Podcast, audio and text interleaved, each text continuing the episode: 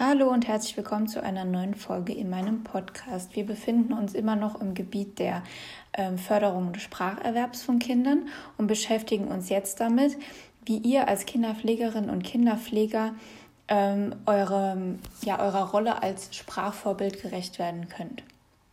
Dafür ist es wichtig, dass ihr auf euer eigenes Sprach- und Kommunikationsverhalten achtet, also wie ihr mit den Kindern spricht, ob ihr ihnen zuhört, ob ihr ihnen Zeit gebt, ähm, ja, sich selbst einfach auszudrücken oder nicht. Und dafür gibt es ja ein paar Handlungsempfehlungen und Tipps, die euch, ich euch gerade vorstellen möchte. Zum einen das Prinzip der Freiwilligkeit. Das heißt, dass ihr den Kindern Sprachangebote macht, ihnen also die Möglichkeit gibt zu sprechen, zum Beispiel beim Malen, beim Basteln, aber auch akzeptieren müsst, wenn die Kinder das gerade nicht möchten. Das heißt, dass ihr dann nicht weiter versucht, mit ihnen permanent zu reden, wenn sie gar nicht wollen, sondern sie dann einfach in Ruhe lasst. Die Kinder kommen dann auf euch zu, wenn sie etwas haben und sprechen möchten. Dann der nächste Punkt ist das Sprachniveau. Ähm, da geht es darum, dass ihr eure eigene Sprache dem sprachlichen Entwicklungsstand des Kindes anpasst. Wichtig ist dabei aber, dass ihr das Kind nicht unterfordert. Das heißt, ähm, wenn ihr zu einfach mit dem Kind sprecht, dann kann es ja auch nichts Neues dazulernen. Also müsst ihr immer gucken, dass ihr ganze Sätze sprecht, die Wortwahl entsprechend auch anpasst zu dem, was das Kind schon kann und dann da immer eine Schippe drauflegt. Das heißt, dass ihr immer so ganz leicht über dem aktuellen Entwicklungsstand von dem Kind seid, damit es neue Wörter und neue Satzstrukturen kennenlernen kann. Ein ganz wichtiger weiterer Punkt ist das echte Interesse. Also, dass ihr dem Kind signalisiert, es ist mir wichtig, was du sagst, ich höre dir genau zu.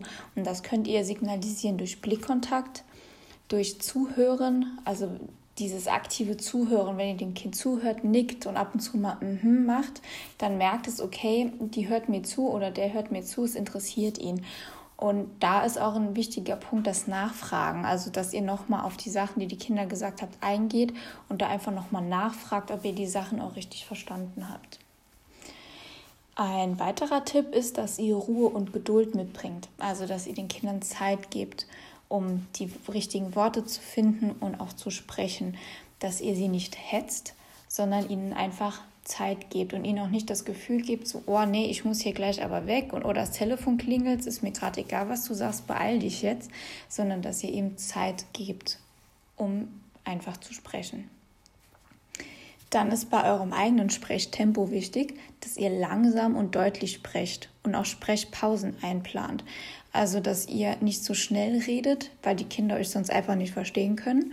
Und diese Sprechpausen sind wichtig, ähm, damit das Kind verarbeiten kann, was ihr ihm sagt. Wenn ihr zu schnell hintereinander sprecht, dann hat es gar keine Möglichkeit, um die Informationen, die es bekommen hat, zu verarbeiten und zu verstehen.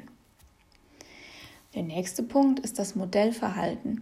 Ähm, da geht es jetzt darum, dass ihr selbst ähm, Kommunikationsfreude zeigt, also Spaß an Unterhaltungen zeigt und auch ein ganz wichtiger Punkt, dass ihr in vollständigen und grammatikalisch richtigen Sätzen sprecht, weil sie somit lernen können, wie ein Satz aufgebaut ist und dafür schon ein Gefühl bekommen. Das fällt ihnen dann später leichter, ähm, das auch im Schriftlichen zu lernen und anzuwenden.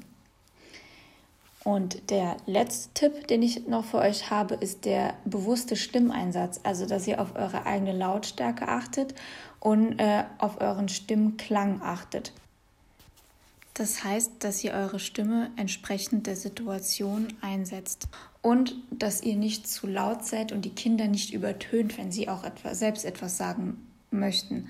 Das ist ein sehr wichtiger Aspekt. Okay, ich hoffe, dass die Tipps euch weiterhelfen, damit ihr die Kinder gut in ihrer Entwicklung fördern könnt. Viel Spaß beim Ausprobieren!